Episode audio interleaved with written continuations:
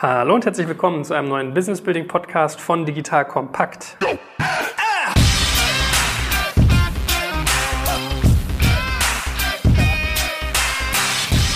Mein Name ist Jörg Kaczmarek und ich spreche heute wieder mit der Venture-Koryphäe schlechthin, dem guten Florian Hallemann. Hallo Florian. Moin, moin. Viel zu lange haben wir nicht gesprochen und dafür geht es jetzt umso mehr ans Eingemachte. Wir wollen heute über Exits sprechen. Ja, ja ein schönes Thema. Ah, das mag doch jeder, jeder Gründer, wenn es kein Fire Sale ist. Ne? Das stimmt. Dann ist das Selbst dann kann es eine Erlösung sein. Ja, stimmt.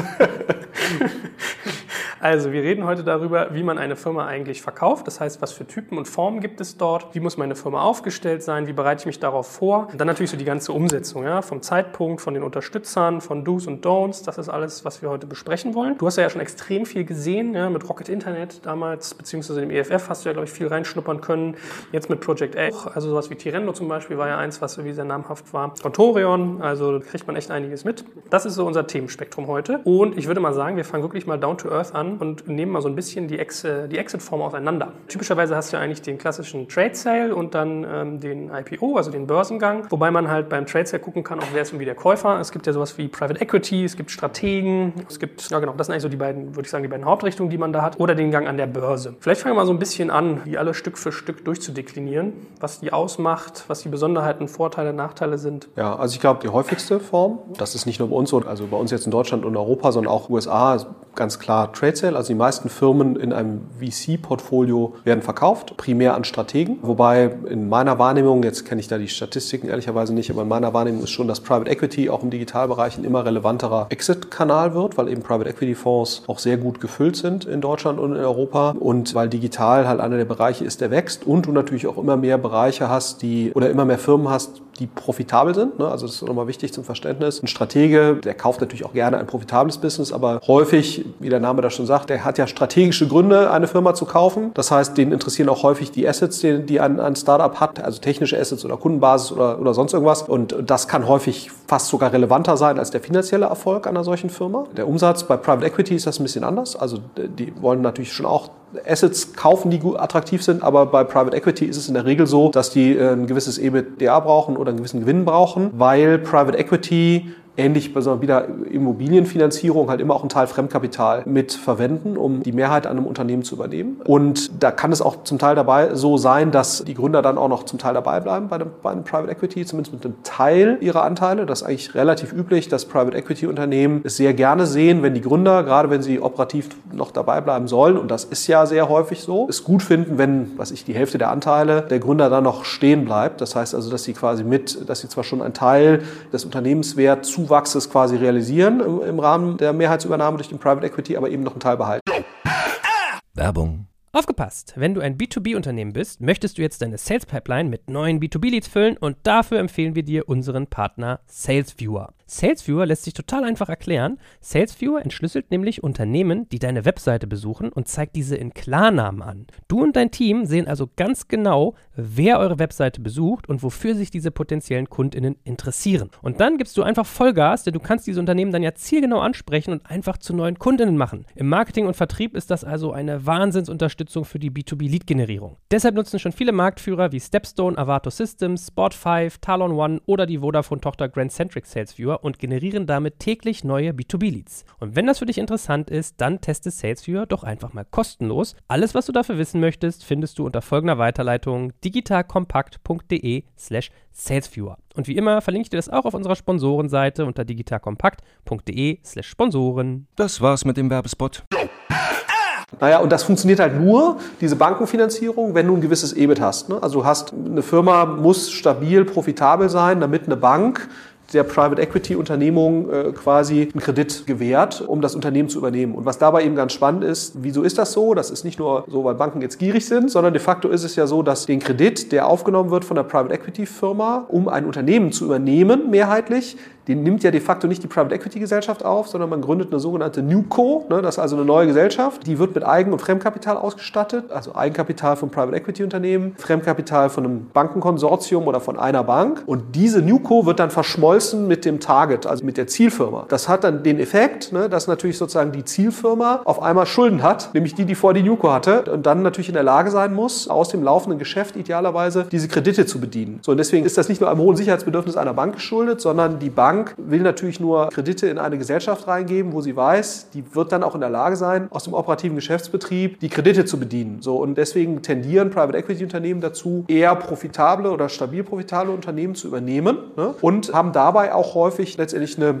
Gewinn-Multiple oder eine EBITDA-Multiple-Logik. Ne? Das speist sich eben aus der gleichen Denke und das ist bei Strategen halt häufig nicht so. Magst du eigentlich mal einen Satz sagen, was genau ein Stratege ist ja. und was genau ein Private Equity ist? Nur mal so als kleine Randnotiz. Ja, von der Ursprungsausgangslage ist es so, dass Private Equity die Oberbezeichnung ist für nicht börsengelistetes Eigenkapital investierende Unternehmen. Ne? So, das heißt also auch Venture Capital ist streng genommen eine Unterklasse von Private Equity, auch wenn es von der ganzen Denke dahinter eine ganz andere Art ist, Geschäfte zu machen. Private Equity ist aber eben auch, die investieren Eigenkapital aus Fondsstrukturen in in der Regel etwas reifere Unternehmen mit dem Ziel, diese Unternehmen nach sagen wir, drei bis sieben Jahren weiter zu verkaufen. Entweder einen anderen Private Equity Laden, ein IPO zu machen oder eben einen Trade Sale zu machen. Das ist eigentlich die Idee und die Rendite kommt eben zum Teil aus operativen Wertsteigerungsthemen und zum anderen Teil eben auch aus dem äh, Fremdkapital Leverage. Ne? Aber es sind immer Fondsstrukturen, wie im Venture Capital Bereich auch, äh, bloß dass eben im Venture Capital Bereich ausschließlich mit Eigenkapital erstmal gearbeitet wird und dann kommt vielleicht Venture Debt später dazu, aber im Private Equity Bereich hast du eigentlich immer eine Mischung aus Eigen- und Fremdkapital. Diese ganz krassen Mischungen, wie man das früher jetzt hatte, KKA kauft, keine Ahnung, Nabisco woher ja auch dieses Buch Barbarians at the Gate stammt, sehr schönes Buch, wo sozusagen jetzt mit 10% Eigenkapital und 90% Fremdkapital gearbeitet wird und das natürlich dann auch zu entsprechenden Verhaltensweisen führt, wo er dann auch Franz Müntefering gesagt hat, das sind alles Heuschrecken. Das kann ich jetzt aus eigener Erfahrung nicht bestätigen. Also die Private Equity Deals, die, die nicht so hoch geleveraged sind oder wo der Leverage der Leistungsfähigkeit der Firma angemessen ist, das ist jetzt erstmal nicht per se nichts, nichts Schlimmes oder Anrüchiges. Ne? Aber Private Equity Fonds sind in der Regel größer als VC-Fonds. Also du hast durchaus Private Equity Fonds, die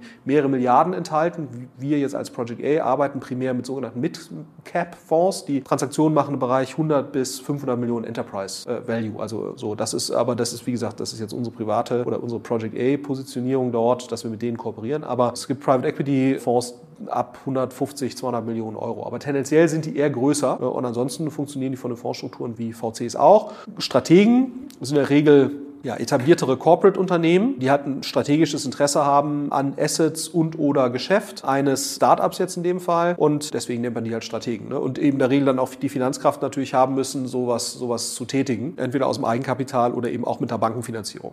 Aber auch da, bei der Bankenfinanzierung stellt sich dann natürlich wieder dieselbe Thematik, wie wir sie gerade hatten. Ne? Dann muss natürlich schon der Corporate an sich entweder ausreichend kreditwürdig sein oder das Asset, was da gekauft wird, ausreichend Kreditwürdigkeit hergeben, damit da eine Bank sagt, ich finanziere das. Ne? Aber wie gesagt, das hängt natürlich auch von der Größenordnung ab. Der Großteil der Transaktionen, die im Startup-Bereich stattfinden, sind ja in der Regel kleine Exits, die häufig auch so Acquihire-Charakter haben. Und das werden wahrscheinlich die meisten Corporates, ohne dass ich das jetzt wüsste, aus dem Eigenkapital machen. Wenn es jetzt um größere Themen geht, größere Übernahmen, dann wird sicherlich auch eine Fremdkapitalfinanzierung zum Teil stattfinden. Aber dann eben nicht auf Ebene einer Newco, sondern auf Ebene sozusagen des Corporates. Die leihen sich Geld und damit machen sie dann eben was, in diesem Fall ein Unternehmen kaufen. Ne? So.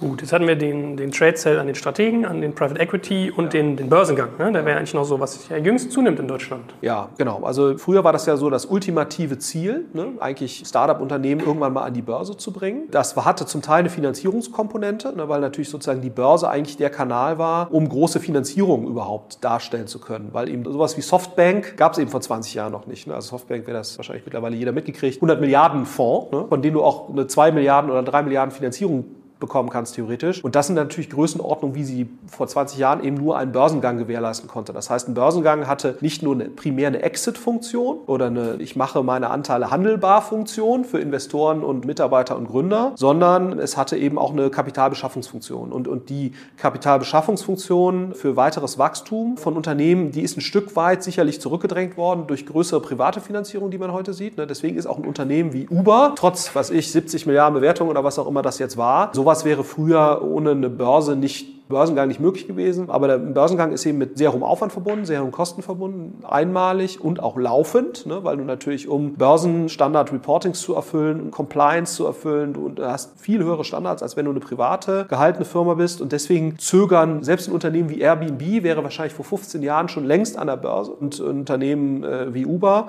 Und das wird eben heute relativ lange herausgezögert, weil natürlich auch man viel transparenter sein muss in dem, was man da so treibt. So, das will man ja nicht unbedingt. Und man braucht es nicht, weil man eben die Finanzierungsmöglichkeiten hat. Also, aber grundsätzlich ist es natürlich immer noch, wie man jetzt auch an einem Zalando sieht oder auch an einem HelloFresh oder Delivery Hero, es ist immer noch natürlich ein sehr adäquates Mittel und ein attraktives Mittel, um letztendlich für Liquidität zu sorgen, eine Handelbarkeit der Anteile. Nachteil, vermeintlicher Nachteil für Investoren und, und Gründer ist in der Regel, dass du einer sogenannten Lock-up-Period unterliegst. Das heißt also, dass du deine Anteile nicht frei verkaufen kannst in dem Moment, wenn du jetzt an die Börse gehst. Ne? Und das gilt eben gerade für Gründer und Investoren. Es sind unterschiedliche Locker-Periods, die da in der Regel auferlegt werden. Das macht man in der Regel aber proaktiv, ne? um quasi den Investoren, die da in diese Firma investieren sollen, das sind ja dann irgendwelche institutionellen, wenn du da natürlich sagst, wir machen keine Locker-Period, will sofort verkaufen, ist das natürlich ein desaströses Signal. So, und deswegen gehst du im Prinzip als Gründer oder Investor proaktiv eigentlich hin und sagst, pass mal auf, liebe Investoren, wir haben hier ein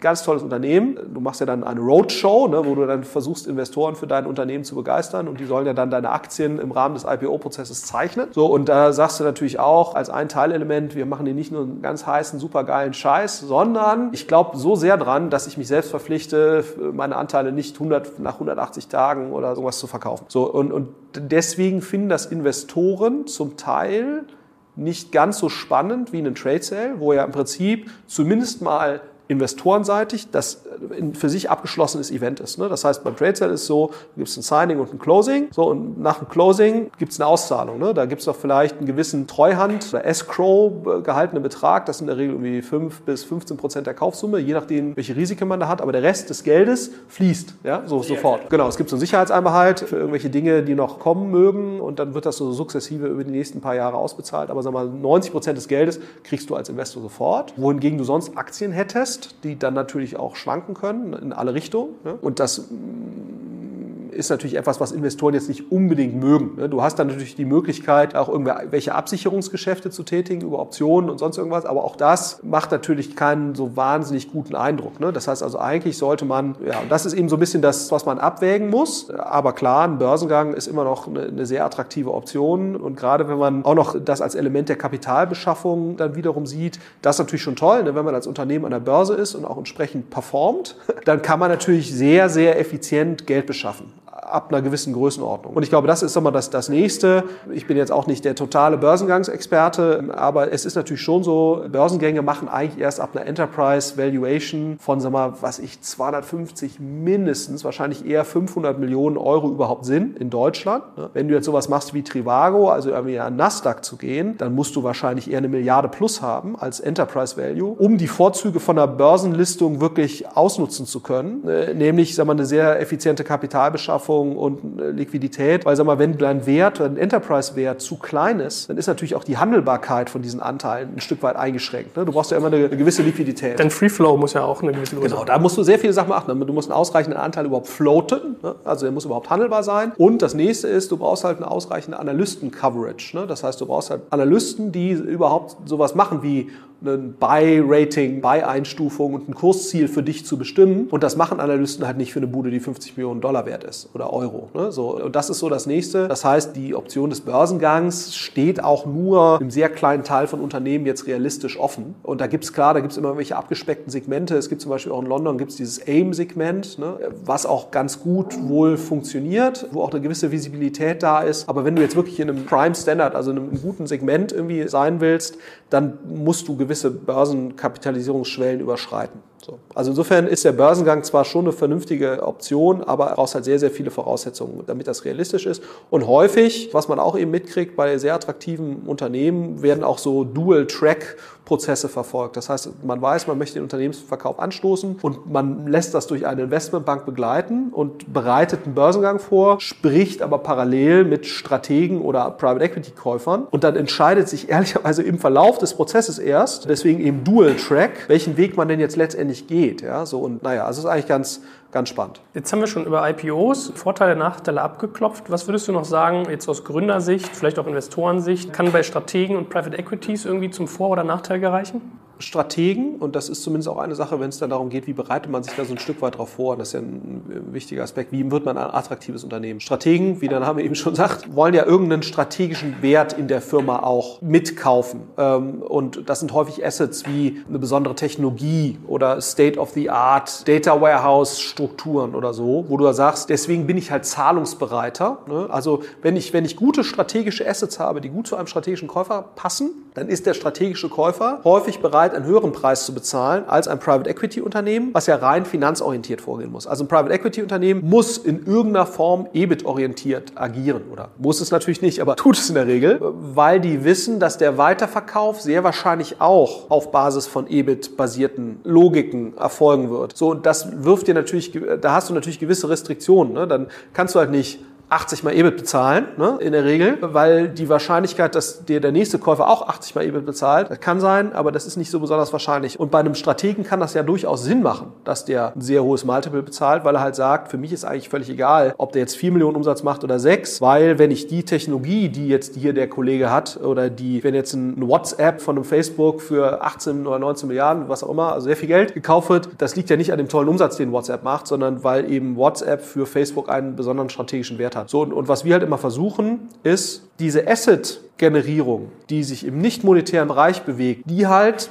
ein Stück weit auch zu forcieren und, und voranzutreiben. Was heißt das? Deswegen würden wir auch jedem Startup raten, ein eigenes Tech-Team zu haben, ein eigenes Data Warehouse-Team zu haben. Weil selbst wenn dein Geschäft an sich nicht so gut funktioniert, kann diese Technologie für einen Strategen relevant sein. Deswegen ist es auch wichtig, dass man Sachen gut dokumentiert, dass man lizenzrechtlich immer auf der sicheren Seite ist. Da kann es sehr attraktiv sein, sowas auch mal zu open sourcen und so weiter, ne? weil man dann wieder ein sehr gutes, also da kann auch alleine ein großes Technologieteam kann ein relevantes Asset sein. Ne? So, und das heißt, man hat auch da so eine Art Dual Track, wo man sagt, ich baue einerseits, versuche ich natürlich ein attraktives Geschäft aufzubauen, aber andererseits versuche ich auch eine attraktive Assetbasis aufzubauen und die auch durchaus sehr aktiv zu kommunizieren und darzustellen, weil sie quasi Teil meiner Story sind. Ne? So, und das setzt sich ja fort. Also wenn du jetzt siehst, so ein Zalando erzählt ja sozusagen seine Plattform-Story, ne? die, die wirkt sich ja monetär im Verhältnis zum Gesamtgeschäft noch gar nicht so großartig aus. Trotzdem sorgt sie natürlich für eine erhöhte Wertwahrnehmung des Unternehmens, weil eben Leute davon ausgehen, dass diese Assets, in diesem Fall sogar ja für Zalando direkt, mal irgendwann einen sehr relevanten monetären Wert haben werden. Und genauso kann es natürlich sein, dass diese Assets für den Strategen, wenn er das auf seine eigene Infrastruktur draufpackt,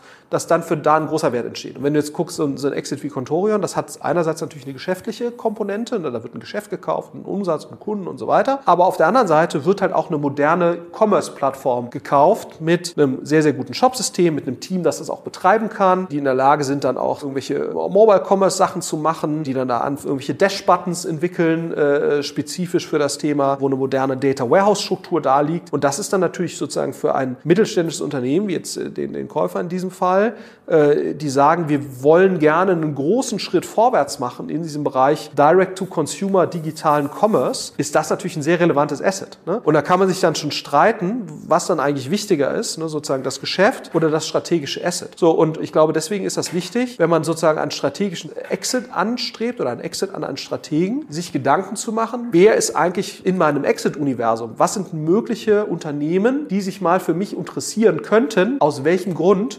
Und was für Assets sind für die eigentlich interessant? Ne? Ihr Lieben, hier ist Joel von Digital Kompakt und heute möchte ich euch unseren Partner BWI vorstellen. Die BWI ist eines der größten IT-Service-Unternehmen in Deutschland und unterstützt die Bundeswehr bei ihrer Digitalisierung. Eine wichtige Aufgabe dabei ist die Einführung von Innovationen in der Truppe, aber das Unternehmen leistet noch viel mehr und bietet ein breites Aufgabenspektrum von Beratung über Realisierung bis zum Betrieb. Jetzt mal Hand aufs Herz, wenn du einen Job im Technologiebereich suchst, wirklich was bewegen und vor allem spannende Inhalte vorfinden möchtest, dann bist du hier genau richtig aufgehoben. Denn die BWI arbeitet an vielen spannenden und herausfordernden Projekten, wie beispielsweise der Digitalisierung der Gesundheitsversorgung der Bundeswehr und treibt Innovationen voran. Sie bietet das Beste aus zwei Welten. Sie ist eine hundertprozentige Bundesgesellschaft in der Rechtsform einer GmbH und bietet damit eine hohe berufliche Sicherheit, kann aber gleichzeitig extrem flexibel agieren. Und ganz ehrlich, Sven Weizenegger aus unserem Hackers-Podcast ist einer der coolsten Socken, die ich kenne und gleichzeitig extrem talentiert. So jemand geht nicht ohne Grund zu einem Unternehmen wie der BWI. Wenn das für dich also auch interessant ist, dann schau dir die BWI jetzt einfach mal selbst an. Ich habe dir unter digitalkompakt.de slash BWI eine Weiterleitung eingerichtet. Und natürlich verlinke ich das auch in den Shownotes und alle Sponsoren findest du immer auch auf unserer Sponsorenseite unter digitalkompakt.de slash Sponsoren. So, und, und ich glaube, da täten viele Gründer gut dran, da mehr drüber nachzudenken, weil das ja viele Investitionen oder Organisationsentscheidungen auch in der frühen Phase durchaus beeinflussen kann. Ne? Also wie, wie jetzt eben diese Entscheidung, ich baue halt ein eigenes Tech-Team auf, ich baue ein eigenes Data Warehouse-Team auf. Da kann man sich ja durchaus drüber streiten, ob das unbedingt notwendig wäre, um jetzt dieses Geschäft zu betreiben, was man da machen will. Es kann aber trotzdem eine sehr schlaue Entscheidung sein, weil es eben ein zusätzliches Asset aufbaut, was wiederum die Exit-Attraktivität enorm erhöht. Ne? Da sind wir ja schon mitten im Thema, wie ich mich eigentlich aufstellen sollte, wenn ich einen Exit sukzessive forcieren möchte. Also Anreize schaffen, meine, meine Infrastruktur mit, mit sozusagen Assets anzureichern, wäre das eine. Was würdest du sagen, sind sonst andere Faktoren? Also ich könnte mir vorstellen, die Organisation in einer gewissen Weise zu positionieren. Rechtlich hast du gerade schon so ein bisschen anklingen lassen, solche Sachen wie Open Source, wahrscheinlich auch Prozesse. Was sind so deine Faktoren, wenn du eine Firma jetzt bei euch im Portfolio nimmst und wirst da reingeschickt, auf die du guckst, wo du sagst, hey, im Sinne eines Exits solltet ihr diese Sachen aufgestellt haben? Ja, ich glaube, was einmal ganz wichtig vorneweg ist, man sollte natürlich nicht, wenn man eine Firma aufbaut, nicht den ganzen Tag immer nur so an den Exit denken. Ne? Das ist sozusagen eine geile Firma, die wird halt gekauft. Ne? Die verkauft man nicht, sondern die wird halt gekauft. Das Beste, was man natürlich machen kann, um gekauft zu werden, wenn man gekauft wird und nicht verkauft wird, dann hat das in der Regel sehr wertsteigernde Wirkung. Aber die Erfahrung zeigt halt schon, dass halt nur wenige Unternehmen gekauft werden. Die meisten werden halt verkauft. So, und und äh, so ist halt die Realität. Und ich wünsche natürlich jedem Gründer, dass er gekauft wird und nicht verkauft wird. Aber es ist, es ist ja, also man sollte sich, glaube ich, zumindest mal gedanklich mit beiden Welten mal auseinandersetzen. Und ich glaube, und das andere ist natürlich in dem Moment, wenn du einen Venture Capitalist mit dazu nimmst, gehst du ja quasi einen impliziten oder auch sehr expliziten Vertrag der Exit-Orientierung ein mit diesem Venture Capitalisten. Insofern, das muss halt jedem klar sein. Die Frage ist, in welchem Zeitraum. Was ich immer machen würde, sozusagen, ich würde mir frühzeitig Gedanken darüber machen, was sind eigentlich die attraktiven Asset Pools, die ich aufbauen sollte. Insbesondere an Technologie, Daten und so weiter. Das ist immer sehr spannend und deswegen kaufen ja Corporates solche Unternehmen, weil sie häufig im Bereich Daten, BI, Technologie im Digitalbereich Defizite haben. Und dann sehen Sie das eben als Beschleuniger für Ihre digitale Transformation. Das heißt, alles, was da reinspielt, das, das sollte man sich wirklich sehr gut überlegen und so kann man sich vorbereiten. Das andere Thema ist dann eben natürlich auch entsprechende Mitarbeiter dafür äh, aufzubauen, einzustellen. Was kann man noch vorbereiten? Es empfiehlt sich, das muss man eben auch sagen, viele Interessensbekundung von Unternehmen, ich hätte Interesse, sie zu kaufen. Wenn man dann anguckt, wie viele führen dann wirklich zu einem erfolgreichen Exit, das sind ja prozentual nicht so wahnsinnig viele. Gerade bei den Unternehmen, die eher verkauft werden und nicht die gekauft werden. So, und da empfiehlt es sich halt, sämtliche Blocker in solchen Prozessen frühzeitig anzugehen. Was, was können Blocker sein? Es findet ja immer irgendeine Art von Due Diligence statt, durch Anwälte, Wirtschaftsprüfer und so weiter. Und es empfiehlt sich natürlich, die einfachen Blocker proaktiv wegzuräumen, und zwar selbst, ne, sozusagen, weil ein Rechtsanwalt, der jetzt keine Ahnung vom inhaltlichen Geschäft hat, kann er ja gar nicht, der guckt natürlich als erstes auf Sachen, sind die Lizenzverträge alle in Ordnung, haben die Sozialversicherungen abgeführt, nutzen die irgendwelche Schwarzlizenzen, die Software, die sie da haben, ist die eigentlich vernünftig geschützt, sind die Markenrechte in Ordnung, verletzen die da vielleicht irgendwas, sind die in irgendeinem rechtlichen Streit, wo unklar ist, wie es jetzt genau laufen wird und der sich auch noch über Jahre hinzieht. So, das sind natürlich alles so Sachen, wo jetzt ein Anwalt oder ein Wirtschaftsprüfer die Fahne hebt und sagt, oh, alles hier großes Risiko. Und das ist ja auch deren Job. Ne? So, und da sollte man natürlich einfach gucken, dass ich, ich bin jetzt wirklich der Letzte, der irgendwie viel Wert auf solche Strukturen und solche Sachen legt. Aber ich habe mittlerweile auch verstanden, dass das extrem wichtig ist. Und das hat man ja komplett in der Hand ne, als Unternehmer, dass man wirklich irgendjemanden im Unternehmen hat, der dafür sorgt, dass diese Sachen alle in Ordnung sind. Weil man sollte sozusagen, es gibt genug Blocker bei so einem Prozess und die einfachen Blocker, die sollte man wirklich eben proaktiv im Griff haben. Es ist wie Zimmer aufräumen. Ne? Wenn du da jeden Abend machst, ist halt viel besser, als wenn du einmal irgendwie im halben Jahr da irgendwie deine Messi-Bude aufräumst. Und genauso ist es da natürlich auch. Also es empfiehlt sich, wenn man in so einen Prozess reingeht, vorher schon so gut wie möglich solche Sachen klar zu haben, Jahresabschlüsse testiert und so weiter. Weil das sind alles so Themen, die verzögern solche Prozesse. Und das ist schon eine Erfahrung, die wir gemacht haben, wenn dann mal so ein Prozess läuft, dann ist da ein gewisses Momentum drin und dieses Momentum muss man nutzen, ne? weil dann gehen deine Zahlen runter einen Monat später und dann fragen wieder Leute, oh, jetzt sind da die Zahlen runtergegangen, ist das vielleicht doch das falsche Asset? Also es empfiehlt sich, wenn, dann, wenn man in so einem Prozess drin ist, so wenig Sachen wie möglich, die dann diesen Prozess distracten könnten. Gerade bei Strategen, ne? bei Private Equity ist das dann vielleicht nicht ganz so wild, weil die gucken sich die Zahlen an und wenn das EBIT sich nicht wahnsinnig verändert, dann ist das jetzt nicht so wild. Ne? Aber bei Strategen können sich natürlich auch Meinungen ändern, Einschätzungen ändern, gerade was jetzt der Wert von strategischen Assets ist und so. Und da hilft es natürlich einfach, so Prozesse smooth durchlaufen zu lassen. Was auch noch eine wesentliche Vorbereitung ist, und das darf man, glaube ich, nicht unterschätzen, wenn man auch guckt, wie kaufen viele Tech-Buyer in den USA. Oracle und so weiter. Dann siehst du sehr, sehr häufig, dass erst eine Kooperation stattgefunden hat zwischen der Firma, die dann gekauft wird, und dem Unternehmen. Das heißt, es empfiehlt sich sicherlich auch mal zu überlegen, gerade als technologischere Firma oder B2B-Firma oder SaaS-Firma, zu überlegen, was sind eigentlich mögliche Corporate-Kooperationspartner von mir, mit denen kann ich vielleicht schon mal eine Kundenbeziehung haben oder ich kann eine Partnerschaft haben. So, und dann ergibt sich daraus eben was anderes. Was andere, das andere ist sicherlich frühzeitig zu überlegen, wer sind eben mögliche Exit-Partner und wie kann ich auf den Radar von diesen Exit-Partnern kommen. Ne? Also wie kann ich vielleicht bei Konferenzen sprechen, wo viele von diesen Leuten sind? Wie kann ich PR machen in dem Bereich, wo viele von diesen Leuten sind? Wie komme ich an diese Leute ran? Das ist natürlich zum Teil auch eine Aufgabe des Investors. Das nehmen wir uns also auch immer vor. Da ist sicherlich auch eines der größten Defizite wahrgenommen in der deutschen Investorenlandschaft, ne? dass äh, zu spät darüber nachgedacht wird, wer kauft das denn eigentlich und, und wie, wie kriegen wir das hin? Weil es natürlich ein viel natürlicherer Prozess ist, ne? wenn du nicht sagst, oh, jetzt wollen wir die Bude verkaufen und dann schlägst du bei den möglichen Verkäufern auf, sondern wenn du im Prinzip die potenziellen Käufer oder einige von denen schon über mehrere Jahre kennengelernt hast. Und da können häufig auch Investoren eben eine gute Rolle spielen. Also wir bemühen uns, das klappt natürlich nicht bei jedem Unternehmen, aber wir bemühen uns schon bei Portfoliounternehmen, gerade wo wir im Lead sind, mit möglichen Käufern auch von Investorenseite frühzeitig in Kontakt zu treten sagen,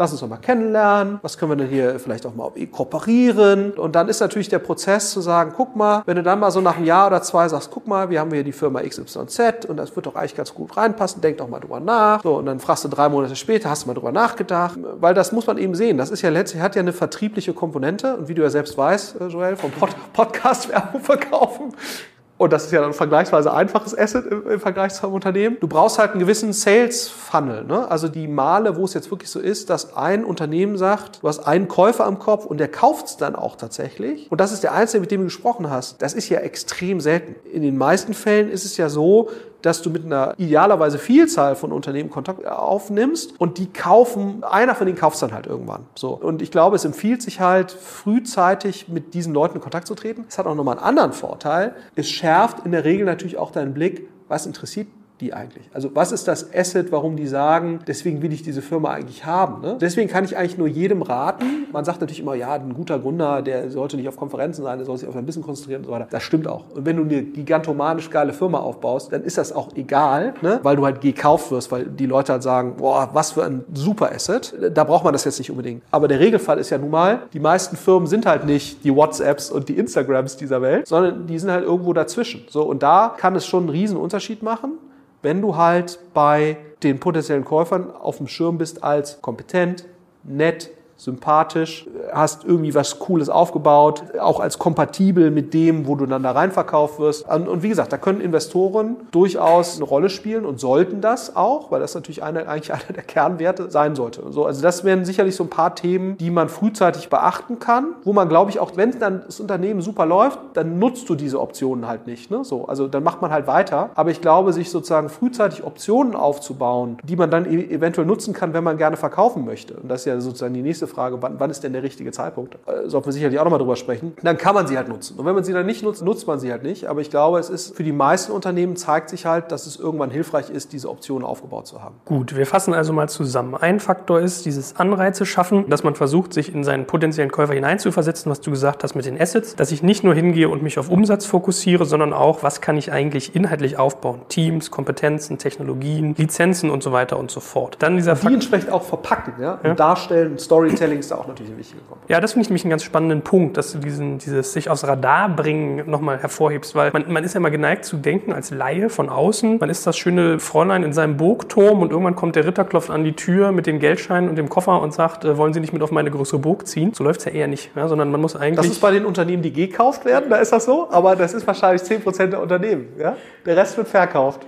Ja. Und das ist leider nicht so. Da muss ein Burgfräulein mit dem Haar schon ziemlich, rumwirbeln äh, und sagen, hallo, ich habe schöne Haare.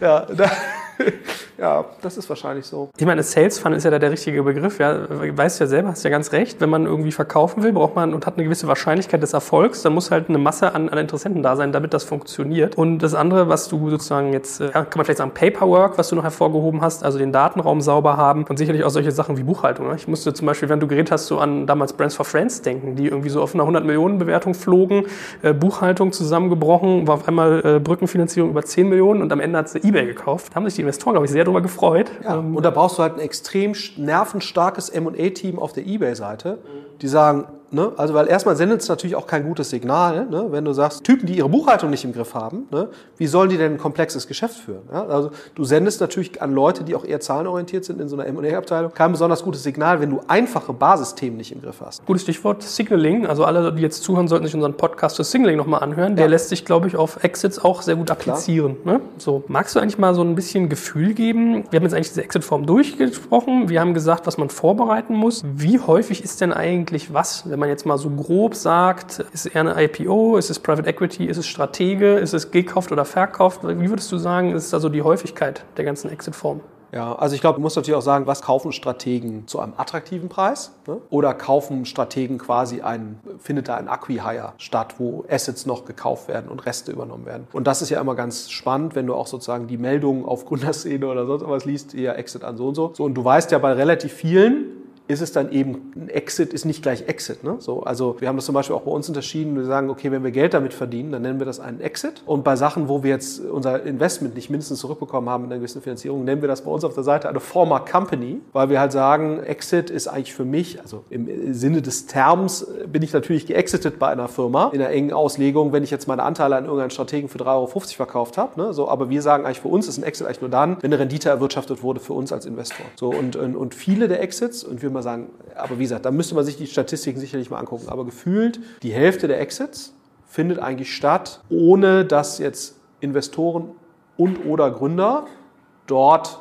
einen relevanten Geldbetrag bekommen haben. Mindestens. Mhm. Die weitaus größte Mehrheit der Exits, die stattfindet, sind an Strategen oder an Corporates. Das verschiebt sich so ein bisschen gerade, ne, dass sozusagen Private Equity Unternehmen bei wirklichen Exits, also bei den attraktiven Firmen, die Gewinn machen und so weiter, da verschiebt sich das ein bisschen, dass eben Private Equity Unternehmen dort eine immer relevantere Rolle spielen. So IPOs, weißt du ja selbst, ne? Ich meine, wie oft gibt es ein IPO in Deutschland? Zweimal im Jahr gefühlt, ja? So. ja ähm, Zalando, Windeln, Delivery Hero, Hello Fresh, Sing damals und dann war es das Rocket, Rocket. So, und dann kannst du vielleicht noch Trivago dazu nehmen, ne? Mhm. So, also ein bis zweimal pro Jahr. Mhm. So, das wird vielleicht ein bisschen häufiger in, Zukunft. Aber das ist ja so die Größenordnung, in denen sich das bewegt. Das heißt also, der Großteil findet auf der strategischen Ebene statt und da muss man natürlich gucken, ist das jetzt ein wirklicher Exit oder ist das eher ein, ein Acquihire oder ein, ein Asset-Deal, wo halt Assets gekauft werden, wo aber keine relevanten Renditen erwirtschaftet werden. Und wo wir schon über Wahrscheinlichkeiten reden, gilt eigentlich diese alte Faustregel noch, zehn Portfoliounternehmen eines Investors, sechs machen irgendwie, gehen in die Binsen, drei laufen so okay, eins ist der Überflieger. Also kann man sagen, man hat als Investor so 40% Exit-Quote oder ist das über... Ja, wie gesagt, da muss man sich hier wirklich angucken, was meinst du jetzt mit Exit. Ne? Also wenn ich jetzt bei uns gucke, da sind das immer vier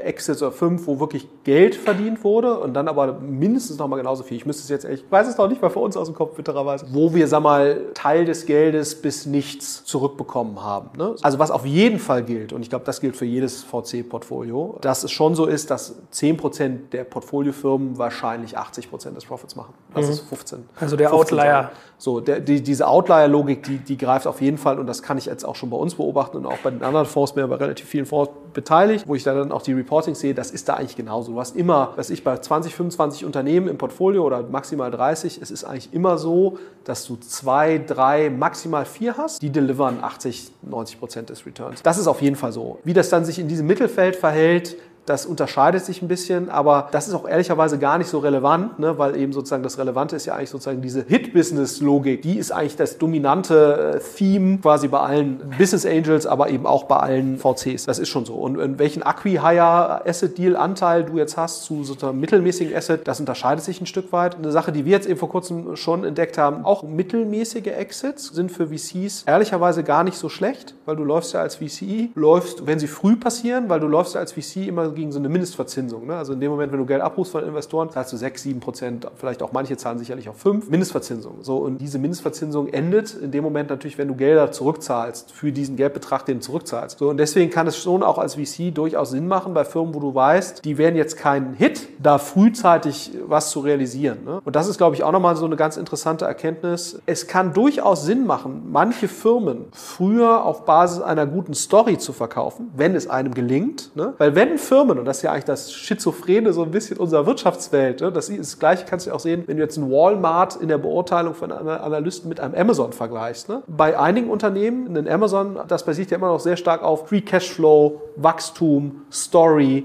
Ne? Die treiben ja da die Unternehmensbewertung und ein Walmart wird halt auf EBTA-Multiple be bewertet. So, und das Blöde ist halt, wenn du als Startup dich einmal in die Profitabilität geschoben hast, dann gewinnt diese finanzielle Sichtweise, wird dann auf einmal dominanter. Ne? Das ist eigentlich ganz lustig, dass letztendlich Unternehmen nach drei Jahren mit einem hohen Wachstum, aber Verlusten, aber einer guten Story durchaus mehr wert sein können als ein fünf Jahre altes, das gleiche Unternehmen, was fünf Jahre alt ist und einen kleinen Profit macht, aber dafür ein bisschen weniger wächst. Und das ist, glaube ich, auch nochmal wichtig, dass man für sich selbst auch als Gründer erkennt, sozusagen, es gibt da ein Fenster, wenn ich das nicht nehme, also ein Exit auf Basis von Story, dann kann das teilweise drei, vier, fünf, sechs, sieben Jahre länger dauern nochmal, bis ich quasi wieder den gleichen Wert erreiche. Ne, so, was, was völlig in Ordnung ist. Also wie gesagt, wir brauchen ja mehr Gründer in Deutschland, die eben lange durchhalten, weil sagen wir mal so diese Hit-Unternehmen, das darf man eben auch nicht. Also selbst uns Zalando, was ja, wo glaube ich jetzt keiner argumentieren würde oder jeder sagen würde oder zustimmen würde, das ist jetzt mal wirklich ein toller Fall, ne? oder auch ein Trivago, die brauchen ja, bis sie Milliardenbewertung erreichen, sieben, acht, zehn Jahre oder jetzt sieben Jahre, glaube ich, bei Zalando oder sechs, aber es dauert. Ne? So, das heißt, wenn man wirklich einen Hit-Exit realisieren will, abgesehen davon, dass die Wahrscheinlichkeit, dass man das wirklich schafft von der Substanz, nicht so hoch ist, aber dann muss man auch damit rechnen, dass man da irgendwie 18 Jahre einem Unternehmen ist und in der Regel ja auch länger, ne? weil der Exit ist ja in der Regel, die kaufen ja dann auch das Management mit oder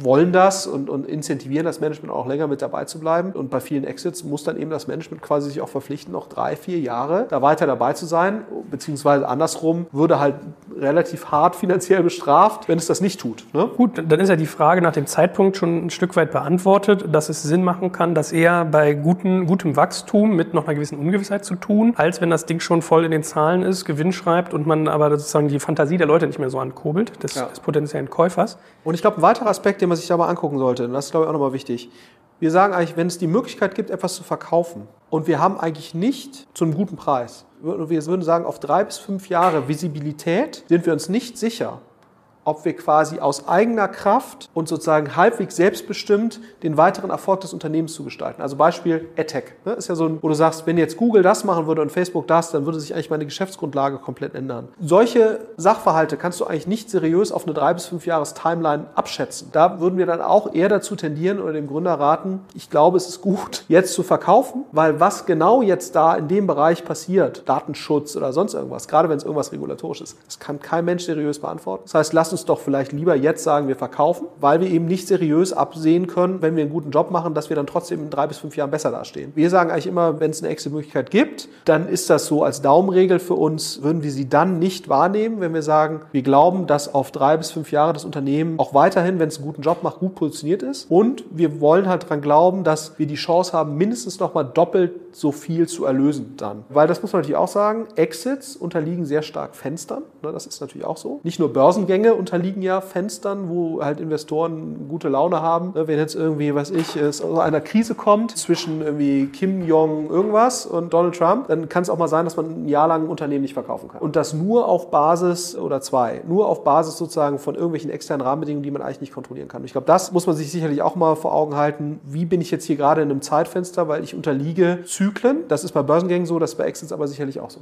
Ja, super spannend. Ähm, als nächstes wollen wir mal zur Umsetzung kommen, aber da vertagen wir uns, denn wir haben das heute als Zweiteiler konzipiert. Das heißt, heute haben wir schon sehr viel darüber gesprochen, welche Exitform gibt es eigentlich, wie muss ich mich aufstellen, welche Vorbereitung kann ich nehmen und was ist der ideale Zeitpunkt. Und in Teil 2 werden wir dann dazu sprechen, wie setzt sich das eigentlich um. Das heißt, wie läuft das ab, was gibt es für Do's und Don'ts, hilft mir ein M&A-Berater, wann brauche ich den und auch mal darauf eingehen, was passiert eigentlich nach so einem Exit, weil das kriegen ja viele gar nicht mit, wenn so ein Laden verkauft ist, wie ändert sich dann mein Leben. Da können wir mal solche spannenden Sachen hier hier wie Earnouts mal ja. äh, diskutieren. Ein Exit ist nur eine Etappe. Genau.